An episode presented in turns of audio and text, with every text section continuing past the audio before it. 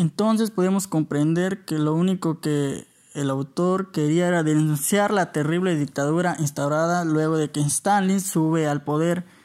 En la historia narrada vemos cómo con la característica que tiene Napoleón, el poder se le sube la cabeza y, y asume un liderazgo totalitario y se corrompe paulatinamente.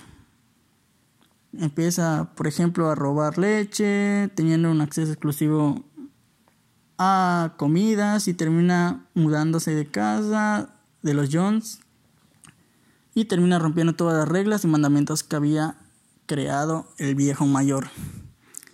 Bueno, pues a través de, de su literatura el escritor critica, por ejemplo, el culto a la personalidad y a la censura, ya que prohíbe ciertos actos que le daría cierta autonomía a la sociedad y este los corrompe.